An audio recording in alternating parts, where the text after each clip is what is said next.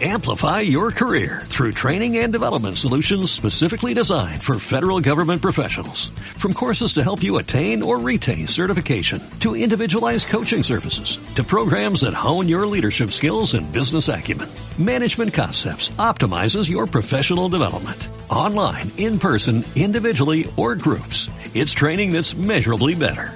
Learn more at managementconcepts.com. That's managementconcepts.com. Thank you.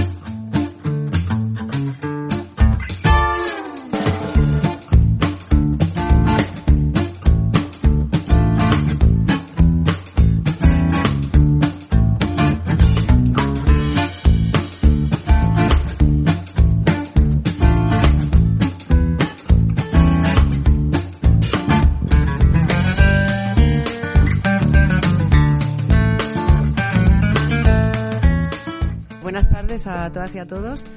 Vamos a empezar este foro de Viento Sur del 19 de febrero de 2020. Los foros de Viento Sur se hacen eh, el tercer miércoles de cada mes aquí en Traficantes y bueno, pues aprovechamos también la ocasión para agradecerles como siempre por, la cesión del espacio. Eh, yo soy Ángeles Ramírez del Consejo Asesor de Viento Sur y voy a moderar esta mesa que lleva por título 8EB, la revuelta feminista.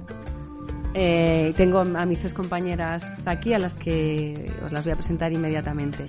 Eh, empiezo por el otro extremo de la mesa eh, y por orden de intervención. María Lobo es activista feminista, psicóloga y militante anticapitalista. A mi izquierda, justamente, está Lina Larrea Rodríguez, que es migrante, feminista y activista por el proceso de paz en Colombia y pertenece a la Comisión 8M de Madrid. Eh, y en el medio de las tres está Constanza de Cisneros Sánchez, es trabajadora de hogar, feminista y activista por los derechos en empleo de hogar y cuidados. Pertenece al Observatorio Janet Beltrán y a Territorio Doméstico y forma parte también de la Comisión 8, de marzo de Madrid. Pues eh, hace casi dos años eh, hubo aquí otro foro de Viento Sur que se llamaba Hacia la huelga feminista. Y el de hoy se llama eh, revuelta o, tiene el nombre de revuelta. Hablaremos de la revuelta de modo que hay una primera diferenciación que será una de las cuestiones que, vamos a, a, tratar hoy aquí. Este paso de la huelga a la revuelta feminista y cómo se fundamenta desde las luchas del movimiento del movimiento feminista el uso de una herramienta diferente para este año. Y es que desde el paro internacional de 2017, pasando por las huelgas feministas de 2018 y 2019, hasta llegar a este 2020 de la revuelta, que han sido acciones, eh, y por qué no decirlo, triunfales, han pasado muchas cosas, algunas muy buenas y otras pues no tanto. En primer lugar, como no mencionarlo, ha emergido, por utilizar un verbo que ya han ido, pero sigue siendo útil, ha emergido esa extrema derecha que creo que muchas personas de esta sala la tenemos muy presente estos días eh, por estos carteles que han aparecido eh, en puntos estratégicos de Madrid sobre el veto parental con una llamada explícita a los padres a protegerse de lo que estas gentes llaman ideología de género. Una extrema derecha que, como bien dice Miguel Urbán en su libro sobre Vox, se parece más a la de la Europa del Este que, a la francesa o la alemana. Una extrema derecha antifeminista, en, una, de, las cuestiones por las que es diferente de esta extrema derecha francesa, por ejemplo, que ha creado un espacio de impunidad para este tipo eh, de discursos y políticas públicas, como las que vemos en el cartel en Gran Vía estos días, eh, un espacio que además hace unos meses apenas parecía creíble o imaginable. Pero al mismo tiempo eh, hay una coalición, en fin, progresista entre el PSOE y Podemos en las instituciones eh, y, la, y la cuestión es pensar cómo también este, este nuevo escenario puede, puede afectar no solo al movimiento feminista, que es una reflexión fundamental, sino también el sentido más concreto de organización de las luchas. ¿no? En segundo lugar, yo hablaría de algo muy importante y voy a mencionar todo el rato cosas de las que ellas van a hablar en, profundidad porque conocen muy bien el tema. Eh, decía que yo quería hablar también en segundo lugar o mencionar algo muy importante que es la continuidad de la Comisión 8M durante estos años, su crecimiento, la densidad de los debates, así como su capacidad de sostener también al movimiento feminista. Es un modelo eh, interesante, muy interesante de lucha, del que bueno, mis compañeras de mesa van a hablar en, el tiempo que tienen. Además, eh, las alianzas, los debates, los consensos dentro de la comisión eh, sirven o no sirven para medir el pulso, el pulso no solo, para tomar el pulso no solo al movimiento feminista, sino también a otros movimientos, ¿no? Eh, y un tercer punto relevante es la evaluación de todas estas cuestiones en el contexto internacional. La pregunta de si hay o podría haber estrategias comunes que refuercen las luchas locales y también las transnacionales, muchas de ellas o la mayor parte de ellas eh, compartidas. Por otra parte, también la feminización de las luchas es un tema fundamental o la incorporación de las mujeres jóvenes al feminismo, de otros grupos de mujeres que se habían mantenido eh, fuera hasta ahora. ¿no? Bien, pues nuestras compañeras de mesa nos van a hablar de algunas de estas cuestiones y de muchas otras que, yo no he mencionado. Comienza eh, María Lobo, que ahondará en el contexto internacional, los nuevos debates, los intentos de captación del feminismo, entre otras cuestiones. Lina Larrea hará la genealogía del 8M, desde este paro internacional eh, de 2017 hasta las huelgas y ahora la revuelta, valorando también la enorme capacidad de la Comisión 8M para construir alianzas, consensos y para ampliar de manera constante el sujeto político del feminismo en contextos que a veces no son tan favorables. ¿no? Eh, y por último, Constanza Cisneros nos hablará de la importancia de poner los cuidados en el centro y separará eh, en la evaluación de la cadena feminista del 8 de febrero, que ha sido el inicio del mes de la, de la revuelta y que trata de articular la movilización feminista en torno a, diferentes ejes eh, como ecofeminismo, precariedad, cuidados, solo menciono estos tres. Ellas y ella, especialmente ella, hablará de todas estas cuestiones. Así que empezamos por María Lobo. Vale, bueno, pues eh, buenas, buenas tardes a, a todas y a todos.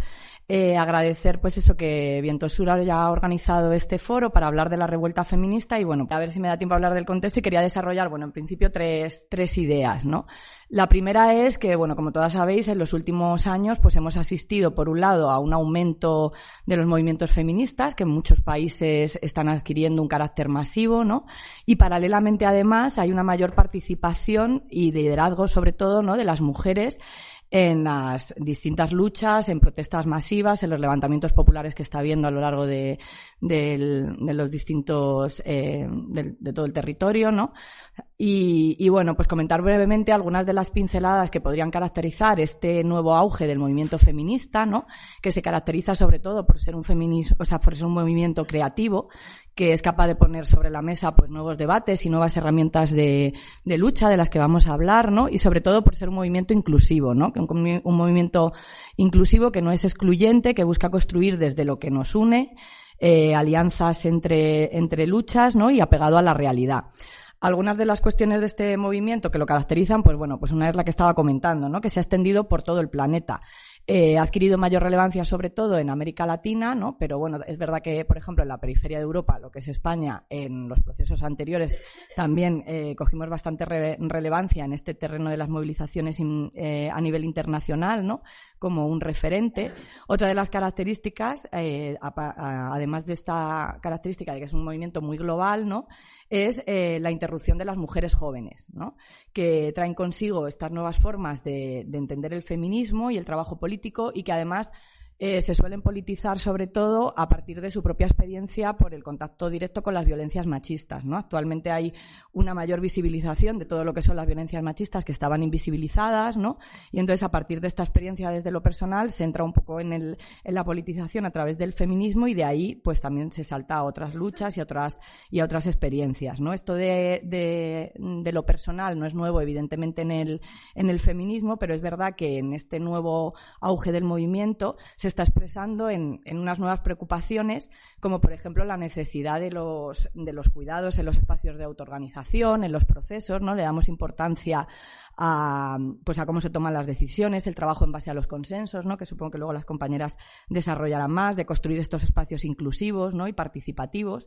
También los aspectos afectivos sexuales, el cómo nos, cómo nos relacionamos, que son cuestiones que en el feminismo han estado siempre presentes, pero bueno, ahora se le está dando como un lugar más, eh, más central y que son cuestiones además que normalmente en otros movimientos sociales y políticos pues suelen estar como más ausentes, ¿no? Todo el tema este de, de preocuparnos por, por el cuidado de los propios espacios de autoorganización.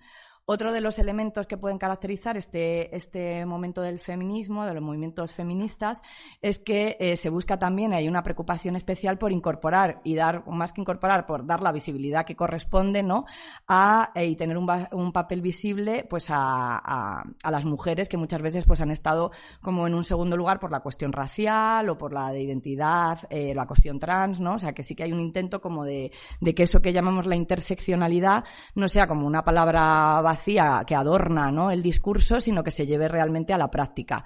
Y en este sentido también la preocupación pues se extiende a las cuestiones como la diversidad funcional, la enfermedad mental, lo, rural, por ejemplo, frente al urbano, ¿no? que siempre el urbano parece que, que se le da como más peso, más importancia y se, y se piensa todo desde ahí, ¿no? Entonces, bueno, pues en estos espacios se está intentando eh, trabajar eh, este, esta incorporación de todos estos elementos desde un plano de práctica real, ¿no? Y luego, pues como estábamos comentando, pues igual, ¿no? Los, el, el, movimiento pues trae nuevos, nuevas herramientas, nuevos métodos de lucha. La huelga feminista es uno de ellos, ¿no? del que hablarán las, eh, las compañeras y es un, un, elemento que ha permitido articular eh, el movimiento a nivel internacional, aunque es importante resaltar que el movimiento tiene expresiones muy organizativas, muy diferentes, muy diversas. En algunos países, por ejemplo, están muy arraigadas eh, con las demandas y las comunidades de las comunidades y las luchas de las comunidades indígenas, por ejemplo, la organización del, del movimiento feminista allí, ¿no? Y entender que, que, bueno, que la huelga además conecta, pues eso, como con, con lo que comentaba Ángeles, ¿no? De la feminización de la protesta, ¿no? Que muchas mujeres estamos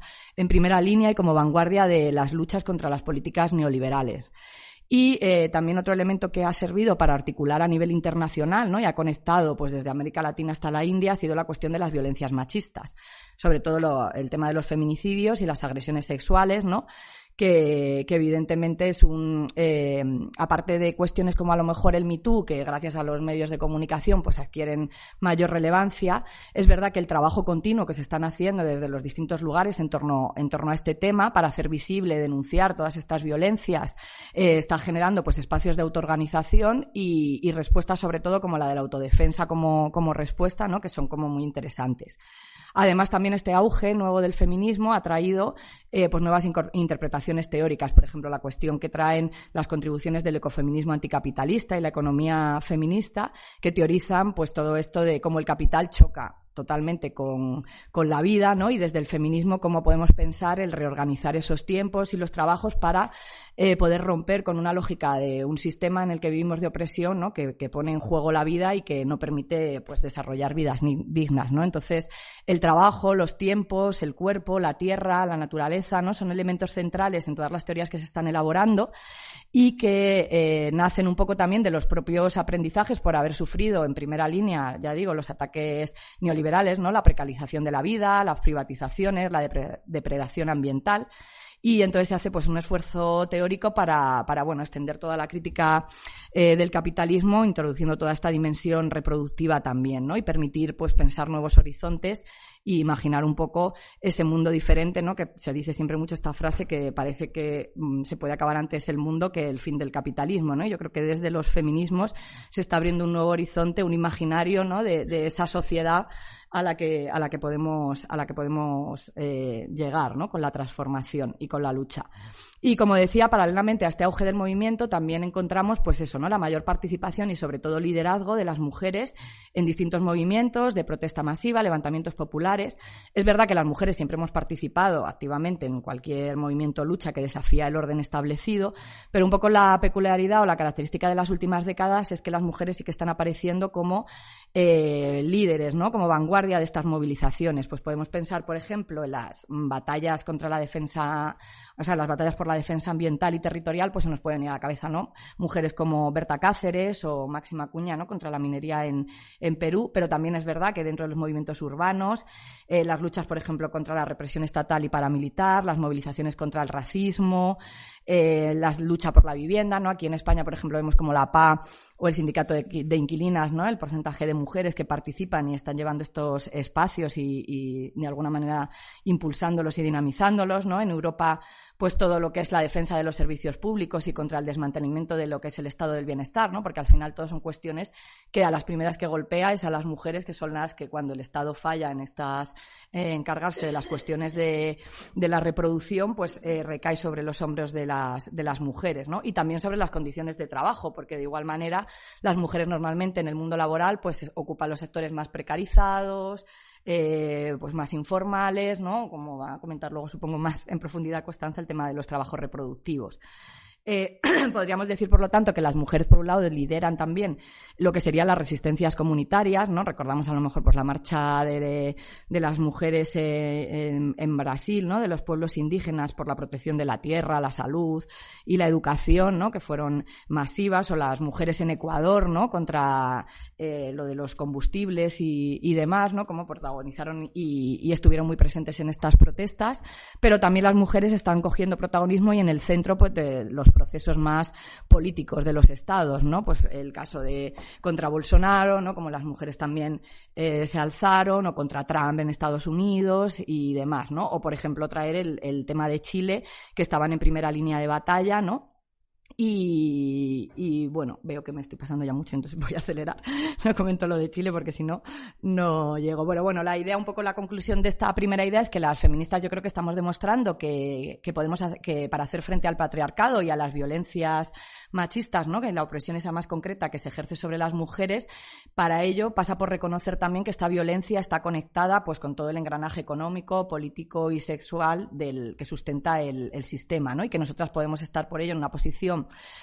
eh, donde somos protagonistas indiscutibles de numerosas luchas y somos capaces de articular tanto demandas concretas y más específicas que atañen como de manera clásica la agenda feminista con otras que no son exactamente feministas, eh, sino que son mucho más globales, ¿no? Pues el tema de eso, de las fronteras, la defensa de las libertades frente a la extrema derecha, en fin. La otra idea de contexto que quería traer, que ha comentado también Ángeles, era, bueno, pues eso, el auge, ¿no? Que este, que este auge del movimiento feminista o esta potencia del movimiento feminista y de la presencia de las mujeres coincide eh, con, una, con un auge eh, de, de, la ultraderecha, ¿no? de la derecha, de la extrema derecha. Asistimos al surgimiento de distintas corrientes fundamentalistas de extrema derecha, autoritarias, religiosas, no todas son iguales, pero tienen bueno, puntos de conexión. Lo que está claro es que todas tienen consecuencias desastrosas ¿no? para la vida de las mujeres y especialmente eh, para aquellas a las que, le, a que experimentan también el, el, racismo, por supuesto. El tema, por ejemplo, de cómo se utiliza a veces la islamofobia, ¿no? Eh, y los discursos racistas eh, para justificar una supuesta protección a las mujeres, ¿no? En ciertos estados, ¿no?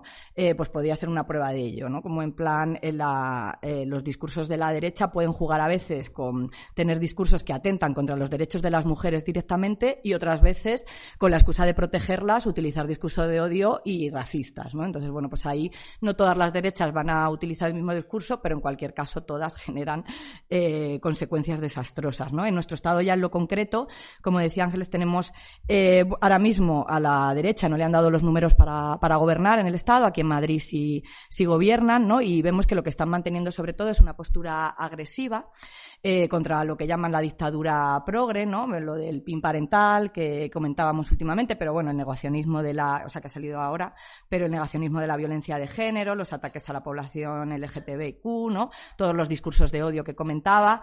Y bueno, esto la verdad es que no es nuevo, ya lo vimos en la legislatura con Zapatero, ¿no? Que la, la derecha salía constantemente a la calle, pues a manifestarse contra el aborto, contra el matrimonio homosexual, ¿no? Y bueno, pues eso nos puede hacer pensar que en esta legislatura muchas de las batallas que se van a dar se van a librar como guerras culturales, ¿no?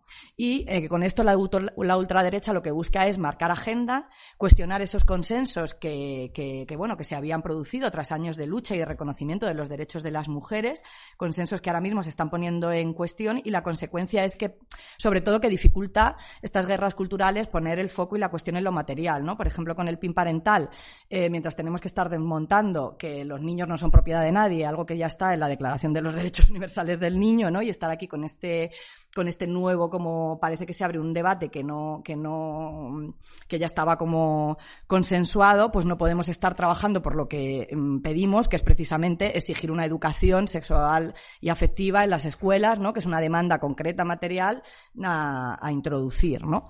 Entonces, bueno, pues la ultraderecha eh, evidentemente ve en el movimiento feminista uno de sus eh, enemigos principales porque evidentemente el movimiento es potente ¿no? y, obviamente impugna al sistema y les puede poner contra, contra las cuerdas. Y por último, ya eh, rápidamente, la última cuestión así de consenso era, pues, o sea, de contexto, perdón, es dar unas notas también sobre el tema del gobierno. ¿no? Ahora mismo tenemos un gobierno del PSOE, ¿no? Con, coalición con Unidas Podemos.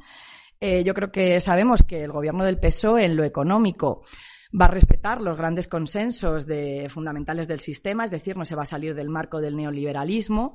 Y en materia económica, entonces, eh, bueno, pues no va a ser muy lejos las propuestas que plantee de las que en el fondo vienen planteadas desde la derecha, ¿no? O sea, quiero decir que esto ya el, 15M lo puso un poco sobre la mesa, ¿no? Con la famosa expresión de PSOE PP la misma mierda es, ¿no? O sea, que en cuestiones económicas eh, sabemos que aquí no va a haber mucho, mucho cambio, aunque sea un gobierno progresista, ¿no?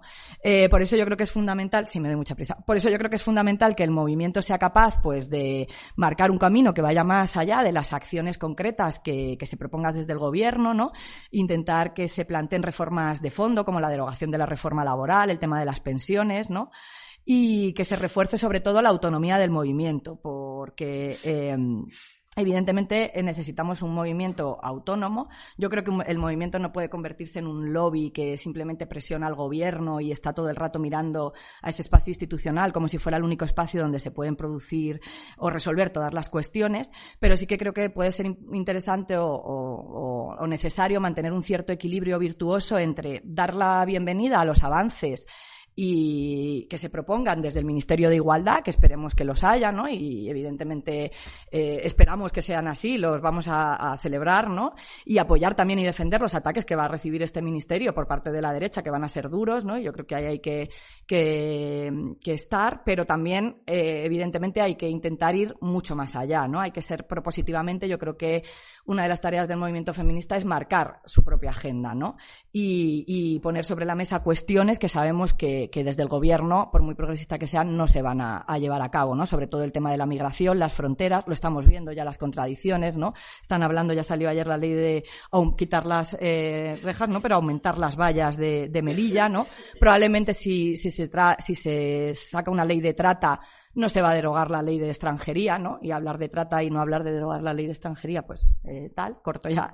Eh, bueno, para las violencias machistas simplemente, pues eso igual, ¿no? Puedes eh, coger las demandas del movimiento, pero avanzar en que no sea punitivista, en democratizar toda la judicatura, sacar al franquismo del Poder Judicial, el ecofeminismo, que no se quede solamente en el marco de propuestas pues productivistas y bueno, un poco esa era la idea.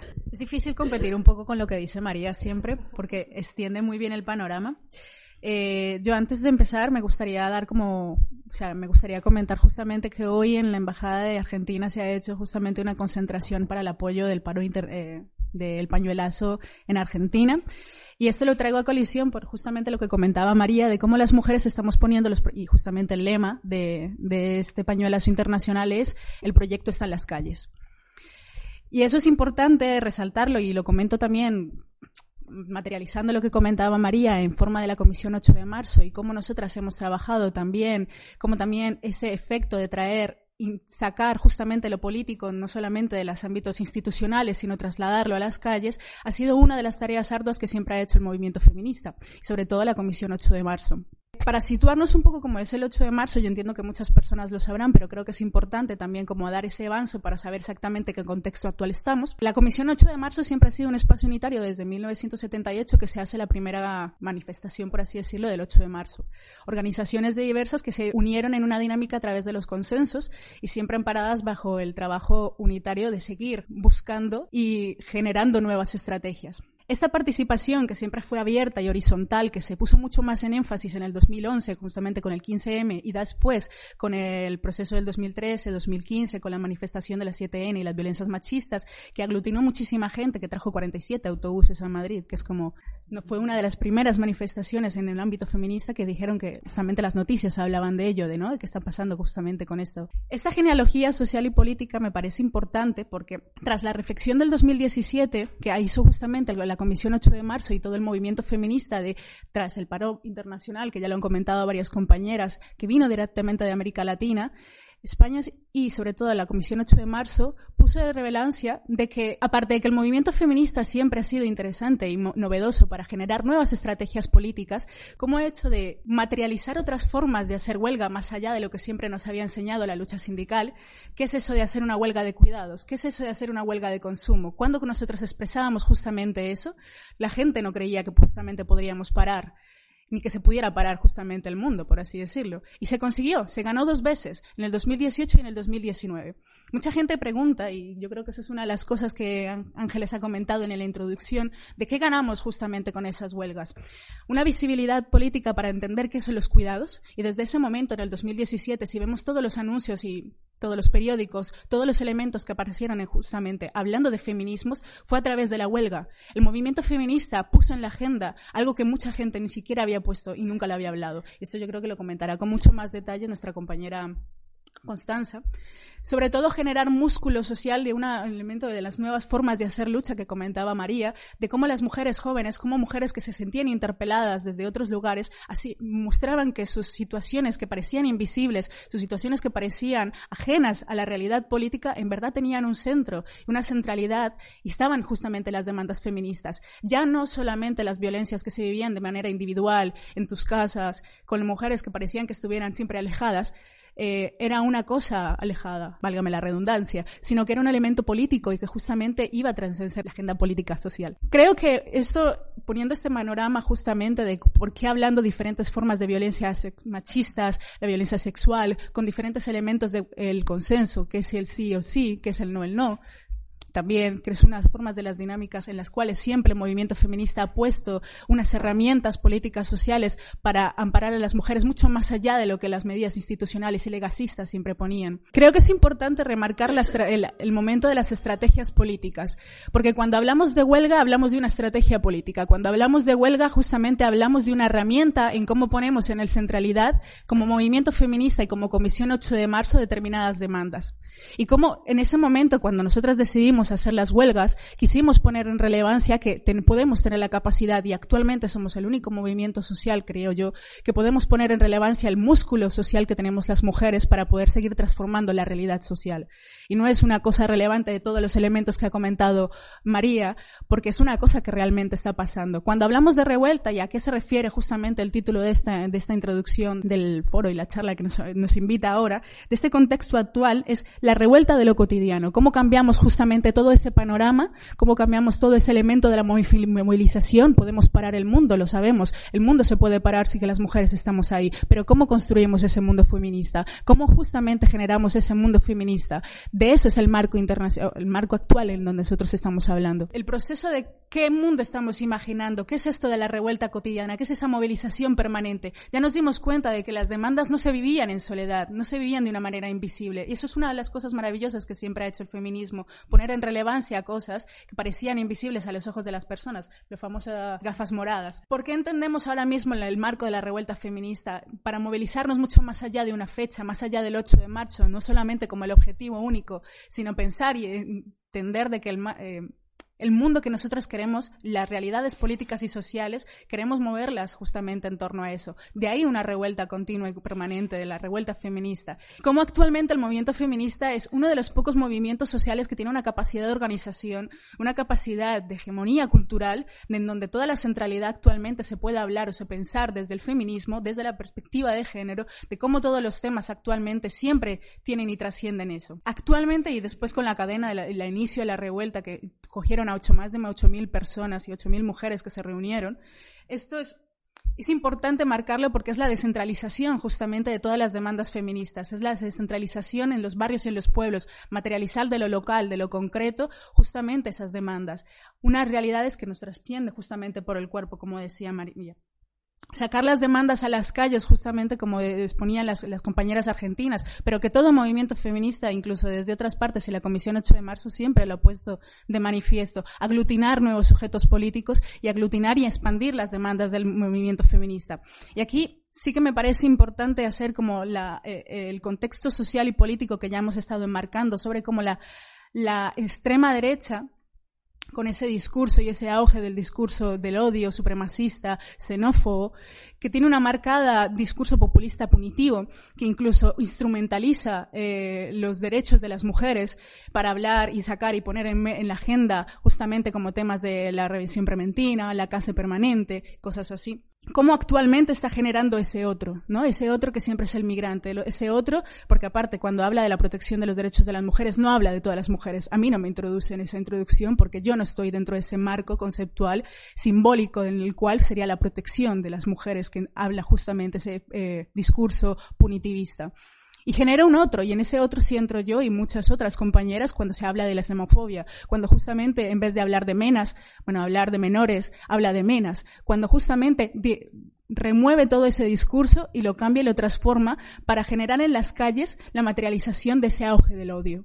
Y eso es lo que estamos viendo ahora mismo, una polarización que se materializa no solamente en el cuerpo de las mujeres, para intentar decir que estamos protegiéndonos, que se, intenta hacer una defensa de nuestros derechos, los derechos en los cuales ellos justamente entienden, y no realmente un avance de, de los derechos sociales como siempre se ha puesto. Y esto creo que es importante y lo comento porque creo que el feminismo y el, la Comisión 8 de marzo tuvo un, un, importante ejercicio de reflexión a decir en qué papel vamos a jugar en eso, qué camino vamos a tomar, qué direcciones vamos a tomar, si vamos a seguir el mismo camino de la extrema derecha para poder seguir generando un cambio de quiénes son los sujetos a los que tenemos que interpelar, o en verdad vamos a ampliar los márgenes de ese discurso, vamos a integrar justamente esas demandas que ya se habían realizado desde hace mucho, desde el 2015 que se empezaron a hacer las primeras manifestaciones antirracistas, desde que empezaron a salir mucho más en el centro lo que es la interseccionalidad, que es ese elemento tan vacío, como comentaba,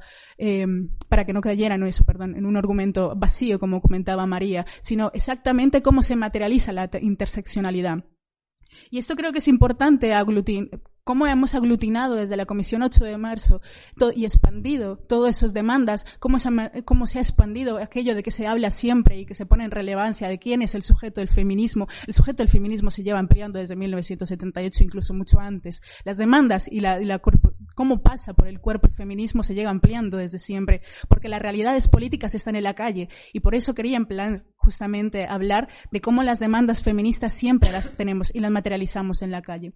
Y esto esta expansión del sujeto del feminismo, esta ampliar los márgenes con otras demandas y otras reivindicaciones, nos habla también del último proceso que hemos vivido eh, dentro de la Comisión 8 de marzo, un elemento un poco más interno, pero que lo traigo a colisión porque creo que es importante también, como muchas cosas que he comentado, válgame la redundancia, del primer encuentro antirracista que tuvimos este domingo pasado, con más de 300 personas y colectivos que se juntaron para pensar qué es eso de hacer un feminismo antirracista, qué es eso de generar una alianza, qué es eso de hablar de la blanquitud, qué es eso de generar un otro cuando a uno va por la calle y siempre te ponen como un extranjero. Y esos son los retos que actualmente el feminismo, y no solamente el feminismo, yo creo que la izquierda tiene para pensar qué camino y estrategias políticas pueden tomar frente a esa derecha que cada vez está marcando esa agenda y como bien comentaba María, gracias, de que las feministas no solamente estamos pensando en las instituciones, no solamente estamos mirando la cara, cuando sí es importante, es importante mirar el poder, y yo, a mí, a mí esto es una opinión plenamente personal, pero para mí sí me parece importante disputarlo y creo que en la Comisión 8 de marzo, con las continuas huelgas, con las continuas estrategias políticas y con poner en visibilidad actualmente la revuelta, es lo que estamos haciendo. Disputar justamente esa hegemonía cultural, esa hegemonía político-social que está poniendo de manifiesto la extrema derecha. Solamente lo que está pasando ahora mismo con la censura educativa, no solamente eh, y pensar y centrar ese discurso fácil de ese feminismo punitivista que también expresan ellos mismos, de cuando justamente Inés Arrimadas dice que ella es feminista, pero soy una feminista liberal y me voy a desmarcar con otras personas, con otras feministas un poco ampliada, ¿Qué está hablando también justamente de eso? ¿Qué está poniendo encima de la mesa también ellas? es cómo se materializa eso en las calles. Es un elemento súper importante. es mi cliché. un elemento importante porque esto se materializa en la realidad política social de las mujeres, pero no de las mujeres como justamente está hablando Inés Arrimadas, no de las mujeres que justamente comenta Abascal para proteger, sino de todas las perspectivas políticos sociales que las mujeres feministas estamos hablando y que la Comisión 8 de marzo siempre ha mantenido. Eh, buenas noches a todos y muchas gracias a, a Ecosur por habernos invitado y poder expresar aquí eh, las ideas que, que, propone el movimiento feminista de, autónomo de Madrid. esencialmente eh, lo que yo les voy a, a hablar es sobre la, la, revuelta, la revuelta feminista el movimiento feminista de Madrid está formado por más de un centenar de asambleas y creemos que la movilización feminista debe trascender un día señalado. ¿no? Nosotros creemos que eh, el, 8, eh, el 8 de marzo no es suficiente para nosotros y queremos convertirlo en una tendencia. Eh, queremos que sea una revuelta. lo hemos hecho desde, desde con la cadena del 8 de febrero para hacerla más transversal, descentralizada y continuada en el tiempo. La idea de la revuelta se extenderá durante todo el mes con un montón de actividades. Nosotros eh, durante nosotras durante todo este tiempo estamos haciendo muchas actividades en las que cada una de en, las que cada una de las organizaciones han, puesto han puesto su, granito de arena en, en, en, el desarrollo de cada una de estas. Para la, eh, la, la cadena feminista se dividió en algunos tramos. Eh, por ejemplo, de barrios y pueblos, el derecho a la vivienda, ecofeminismo, precariedad laboral y cuidados, educación feminista, cuidados eh, y trabajadoras de hogar, pensiones dignas, disidencia de cuerpo, sexual y de género, antirracistas y autodefensa feministas. En estos tramos, eh, esta diferencia temática responde a un crecimiento horizontal del movimiento. La huelga de estos, de los dos últimos años ha supuesto un empuje brutal para el fortalecimiento en barrios y pueblos. Todo lo que se ha hecho en barrios y pueblos eh, a partir no solo del inicio de la cadena, sino mucho antes, nosotros ya, hemos, ya empezamos un proceso muy, muy importante y, hemos llegado a, muchas mujeres a las que no llegábamos para que ellas se organicen y pongan en marcha acciones. Se han creado eh, muchas organizaciones y colectivos porque hay luchas comunes pero también cada, cada lugar tiene sus propias luchas individuales y solo quienes viven en esos lugares pueden detectarlos y luchar para lograr sus reivindicaciones. Lo importante de todo esto es que las mujeres estamos hablando en, toda, en las reuniones, en las asambleas.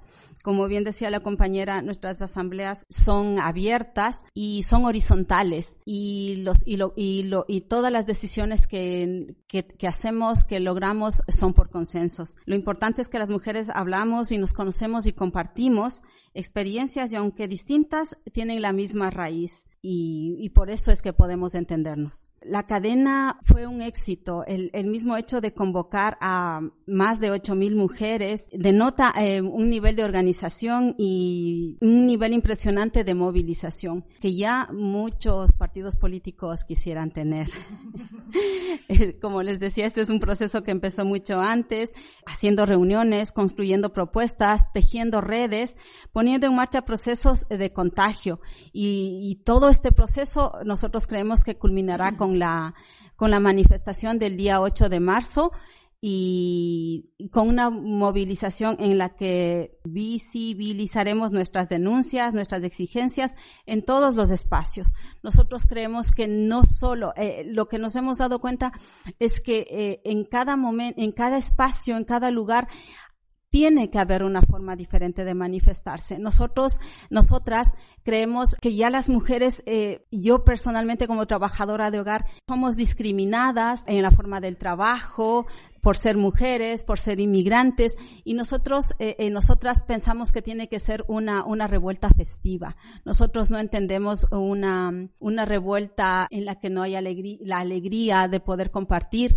pero también de proponer nuestras reivindicaciones. Eh, dentro de todos los tramos están los barrios y pueblos que han propuesto cada una, cada barrio, cada pueblo ha propuesto sus actividades y sus reivindicaciones. También está el, por el derecho a la vivienda, en Madrid y en todos, en, en, todas las ciudades del estado vemos que hay la gentrificación, la especulación y que nos llevan tiempo desplazando a los vecinos de los barrios, ¿no? También nos damos cuenta que con el trabajo y la fuerza colectiva hemos eh, ido abriendo espacios para muchas mujeres y también hemos ido consiguiendo algunos cambios pero eh, sabemos que no es todo lo que queremos, que tenemos que seguir luchando y que tenemos que seguir reivindicando todo lo que necesitamos. Otra de las mesas que, que se plantearon es la del racismo. Nosotros hicimos eh, justamente eh, el domingo pasado un encuentro antirracista con más de 30 organizaciones en las que se plantearon cuestiones importantísimas, en las que, en las que se evidenció que el racismo no está no está planteado solo con la ley de extranjería. El racismo está en todas las circunstancias, en todos los momentos, en todas las instituciones. Los CIES son racistas. La idea, eh, lo que se proponía en este encuentro es que en cada, en cada uno de los momentos, en cada una de las instituciones, en nuestros espacios, en la, en la vida cotidiana hay racismo. La idea era eh, que se, que, que proponiera cuestionarnos en qué, en qué situaciones de la vida nosotros, nosotras somos, eh, manifestamos el racismo. Y, y eso nos, nos, ha hecho pensar eh, en que no, en que mentalmente estamos abiertas a aceptar al otro. Pero en la práctica cotidiana esto eh, nos cuesta un poco y, y, y, nos es un poco difícil. Otra, otra de las cosas que nosotros habíamos em, dicho eh, también en, en los tramos es que defendemos una forma de convivir y lo queremos hacer todas unidas, fortaleciendo las alianzas que para nosotros son muy importantes. Como, como trabajadora de hogar eh, me doy cuenta y nos hemos dado cuenta que las alianzas nos hacen más fuertes cuando estamos eh, nosotras eh, unidas y cuando conocemos a otros grupos como en el, en el, en el, en el movimiento feminista, somos más fuertes y hacemos más grandes a los movimientos sociales. Y así nos enfrentamos a quienes hacen política desde, desde la mentira, desde el desprecio, eh, con la, como bien decían las compañeras, eh, con la ultraderecha y también eh, desde el miedo, ¿no? Desde el miedo, desde la victimización y el resentimiento. Eh, nosotros en el proceso de reconocer y defender nuestros derechos desarrollamos lazos de apoyo y solidaridad. Nosotras siempre nos planteamos primero nosotras juntas. Una otra de las cosas importantísimas que nosotras eh, hacemos y es eh, los cuidados. Eh, en todas las asambleas y nosotros eh, ponemos los cuidados. Cuando decimos que hay que poner los cuidados en el centro, no queremos que sea una frase, una frase hecha, una frase cliché, sino que los cuidados son importantísimos para nosotros respetar nuestros tiempos, para nosotras que trabajamos, respetar los tiempos de cada una y respetar y cuidarnos y autocuidarnos es muy importante y eso queremos que se propague para, para todas y todos, porque los cuidados no solo tienen que ser eh, eh, de las mujeres, Tenemos la idea preconcebida de que las mujeres estamos, eh, hemos nacido para cuidar y esto eh, nosotros entendemos, eh, nosotras entendemos que no es así. Todos y todas podemos cuidar y todas podemos autocuidarnos. Nosotros, nosotras creemos que los cuidados son la base que mantiene toda la estructura. Los cuidados los que no son remunerados y los que son remunerados, eh, en este caso nos, en, en, de las mujeres que hacemos el trabajo de hogar y cuidados y que sabemos que está completamente feminizado este colectivo, nosotras eh, creemos que todo lo que nos, eh, los cuidados que nosotras hacemos están, eh, los han invisibilizado, no les dan el valor que, que tienen. Lo que nosotras pedimos y una de las reivindicaciones importantísimas que todas eh, en el movimiento feminista hacemos es una, una reorganización de los cuidados, una reorganización en la que los, en, en, los cuidados participemos todas y todos, para que las mujeres tengamos más espacio para nosotras, para cuidarnos y para poder eh, desarrollarnos en nuestra vida. Vale, a tu pregunta, esto sí me gustaría centrarme un poco tu pregunta del feminismo extrema derecha, qué pasa justamente con esa segunda generación que no se siente interpelada con, con esas nuevas olas inmigrantes. A mí me parece importante contextualizar que aquello que habla la extrema derecha de los nuevos migrantes realmente son refugiados políticos y asilados. Que la gente venga justamente en pateras o que venga a saltar una valla no significa que sean inmigrantes solamente. Son personas que están pidiendo un asilo humanitario y son personas que están pidiendo justamente una, una protección social de sus derechos. Que Marruecos no haga esa protección en las fronteras y en los elementos permanentes que tendría que haber no significa que se podría considerar una persona migrante. Y eso es una cosa muy interesante que ha comentado y que ha ratificado el, Tribunal Europeo de Derechos Humanos cuando ratificó y puso ese cedo blanco a las concertinas y a las devoluciones en caliente, que es una vulneración constante de los derechos humanos. ¿Qué pasa aquí?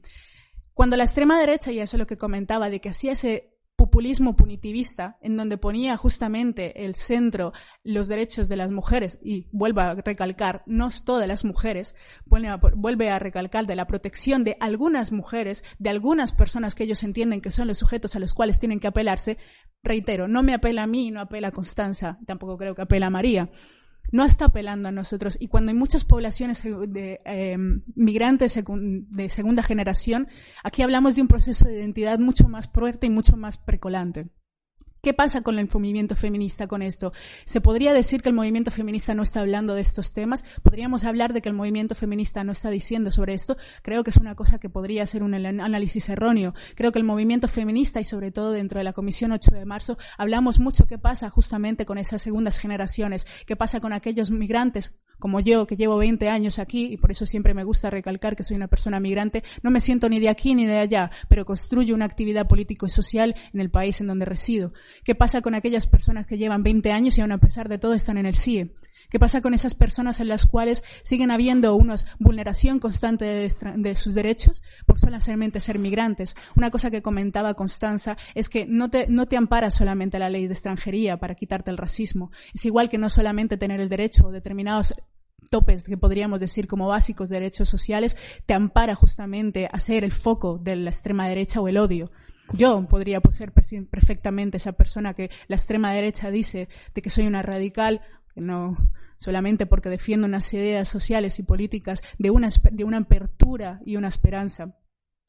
Y esto de los amenazados por los inmigrantes, una cosa que justamente, y recalco de ese, de ese discurso punitivista, es que siempre intenta ser como que algo nos están quitando, ¿no? Los de atrás, la otredad siempre nos está quitando algo. Y cuando tú te sientes interpelado, has nacido justamente en este país, eres una persona española, aunque mucha, aunque tengas un color de piel negro, aunque seas una persona árabe, aún sigas llevando velo, eres una persona española si has nacido en este, en este territorio. Esto es una cosa súper importante que nunca la perdamos de vista, porque no siempre serás inmigrante de segunda generación a los ojos de la otra persona, pero tu identidad y la construcción de tu identidad es que tú eres una persona española. Cuando a ti te dicen, y creo que esto no solamente tiene que ver con la forma en cómo se hablan, de que te van a robar algo, de que ha construido y que ha ganado y que ha vivido las personas, no solamente te están interpelando a ti como una persona de Marruecos o a ti como una persona española de segunda generación de Marruecos, sino tú le estás hablando como alguien de fuera me está quitando algo. Y eso es un discurso que, aparte de fácil,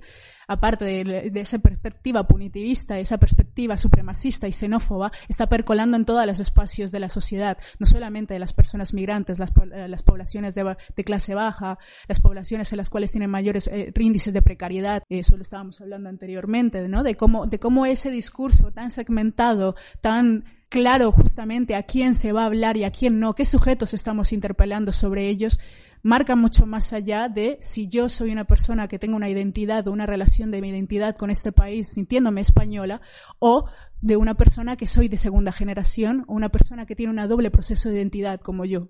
Eso es una cosa que actualmente el feminismo no solamente se está fijando en las personas en las cuales están dando, sino estamos hablando de una toda una estructura social, económica, política, y creo que es importante nunca perder el encuadre que ha hecho María de cómo hay muchas eh, demandas y temáticas que nos atraviesan por los cuerpos, que nosotras las estamos materializando en las calles y las estamos materializando como algo de esto es lo invisible, no, vamos a ponerlo de visibilidad porque hay muchas personas que lo sufren. Sí, con lo de las compañeras con discapacidad, en el tramo de la cadena de disidencias justamente había una compañera que estaba, que tiene una diversidad funcional y ella pertenece a varios colectivos justamente de diversidad funcional. Las compañeras, siempre que organizamos cualquier tipo de acto, siempre que estamos eh, generando cualquier tipo de acción, siempre pensamos en que pueda ser completamente accesible para todas las compañeras, porque si el feminismo no es para todas, no sabemos exactamente entonces para quién será el feminismo, porque el feminismo tiene que ampliar todos esos márgenes, ocuparlo y generarles herramientas para todas las mujeres, tengamos o no tengamos unas formas de identificarnos, unas formas de diversidad, una interseccionalidad, que justamente es lo que comentábamos. Pues sí, el tema, bueno, enganchando con esto un poco lo de la diversidad funcional, yo creo que yo, por ejemplo, en el aprendizaje que he hecho dentro ¿no? de la comisión y que creo que hemos hecho todas, esto que comentaba un poco de, de, la interseccionalidad y cómo hacerla real y que no sea simplemente una palabra bonita que queda, que queda bien, ¿no? Yo creo que ha sido un aprendizaje que hemos hecho y gracias a la presencia de compañeras con diversidad funcional hemos hecho ese aprendizaje, porque si no, o sea, que decir que ellas son las que han estado diciendo que los espacios sean accesibles, que haya eh, lengua, eh, intérprete de lengua de signos por si oye, que se os ha olvidado en el cartel poner eh, tal, tal, tal, ¿no? Y yo ahí es donde, por lo menos, me he dado cuenta de eso, ¿no? Que al final lo que no te atraviesa tan claro, aunque te quieras aliar a ello, pues como no lo tienes en tu cuerpo, pues al final se, se, diluye, ¿no? Y esa importancia por eso de que los espacios y que este feminismo sea inclusivo y su capacidad para, para ser inclusivo, yo creo que es como, como esa potencia que tiene. Yo creo que, que la diversidad nunca puede ser una trampa, ¿no? Yo creo que hay discursos muy peligrosos por ahí, ¿no? Que hablan de que la, la diversidad es una trampa, ¿no? Y para nosotras la diversidad es nuestra potencia y la diversidad para, para llevarla a cabo, bueno, pues tenemos que, que, trabajar también desde entender que somos diversas y que partimos de ahí y hacer los espacios pues lo más amplios, horizontales, participativos e inclusivos eh, posibles, ¿no? Y es un aprendizaje, o sea, quiero decir que no, no creo que nadie tenga como una varita mágica, pero, pero creo que estamos, eh, estamos en ello con nuestros errores, que los cometeremos también, y los aciertos. Exacto. Y bueno, de la cuestión rural, yo datos ahora mismo de cuántas asambleas no, no, no tengo en la cabeza ni lo puedo buscar, pero sí me gustaría comentarte como dos cositas, ¿no? Una, una cuestión más, me acuerdo, por ejemplo, que el primer encuentro que hubo, el de Mérida, después de la huelga del 2018, o sea, del primer proceso de huelga, ¿no? Que recordaréis todos que fue como que de repente a dos semanas, o sea, que las que estábamos trabajando en el proceso llevábamos meses, era como, uy, ¿cómo va a salir esto y tal? Y de repente en los medios la cosa empezó, ¿no? Y empezó a extenderse como a 15 días o tres semanas y, al final fue ese, ese golpe en la mesa y ese éxito, ¿no? Que supuso la, la, huelga feminista del 2018. Pues en el encuentro de Mérida, cuando nos juntamos para hacer la evaluación, que venían compañeras de todo el territorio del Estado, a mí, por ejemplo, se me ponían los pelos de punta, ¿no? Al escuchar, por ejemplo, a las compañeras gallegas explicar que en aldeitas donde había mm, cuatro mujeres, por primera vez habían salido a la calle, animadas con este proceso que habían visto, a expresar sus reivindicaciones, se habían encontrado, se habían juntado, ¿no? Claro, todo eso ha traído como, pues eso, esos debates y esa cuestión de lo rural, que por ejemplo en el encuentro de barrios y pueblos que hubo el día 1 de febrero, ¿no? Que antes de iniciarse la revuelta con la cadena, se hubo un encuentro de barrios y pueblos, ahí por ejemplo la cuestión rural aparecía. Yo recuerdo que las compañeras, claro, cuando hablamos de pueblos, muchas podemos pensar en un pueblo de Madrid que no deja de ser urbanita, yo que soy muy urbanita, pues me cuesta pensar en términos rurales, ¿no? Y había compañeras que decían que en Madrid también hay campo, ¿no? O sea, que hay como unas reivindicaciones que están, que están ahí, ¿no? O por ejemplo, cuando pensábamos un poco en términos de, de periferias, ¿no? Hubo un debate que se generó en el encuentro de barrios y pueblos en torno al lema que se quería utilizar. Había compañeras que, que veían que como la reivindicación, la periferia también existe, y en cambio las compañeras de estos eh, pueblos que son más campo, por así decirlo, más rural, decían es que la periferia a nosotras no nos interesa interpela, porque la periferia parece que estamos hablando de Móstoles, Alcorcón, ¿no? Como de esos cinturones urbanos que rodean el centro, pero que no dejan de ser urbanos, ¿no? Entonces,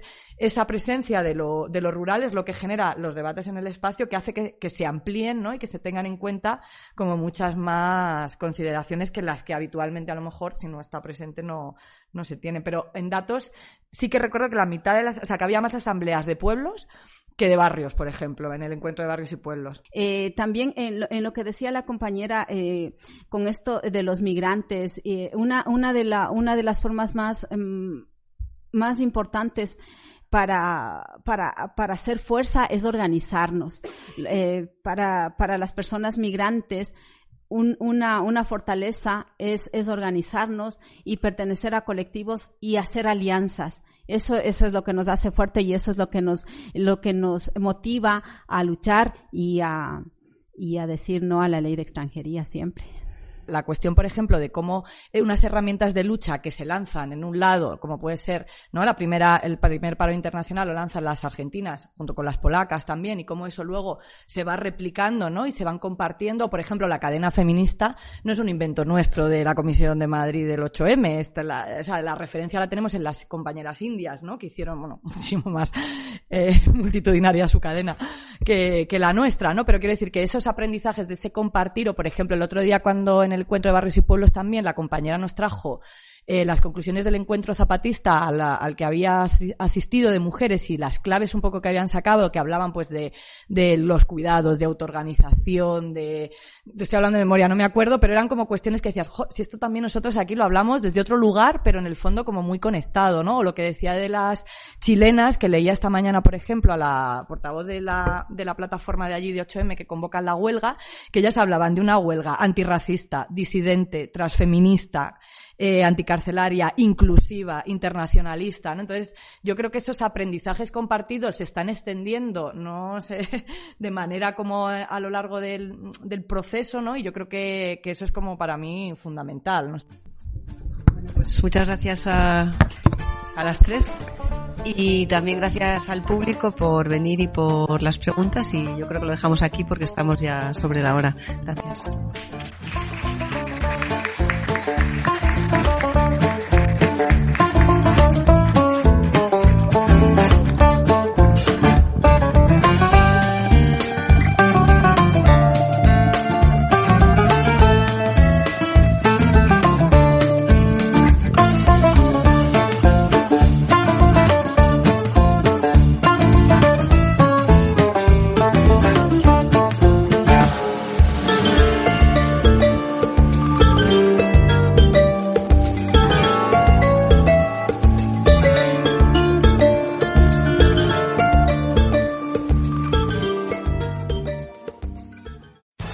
Amplify your career through training and development solutions specifically designed for federal government professionals. From courses to help you attain or retain certification, to individualized coaching services, to programs that hone your leadership skills and business acumen, Management Concepts optimizes your professional development. Online, in person, individually, or groups. It's training that's measurably better. Learn more at managementconcepts.com. That's managementconcepts.com.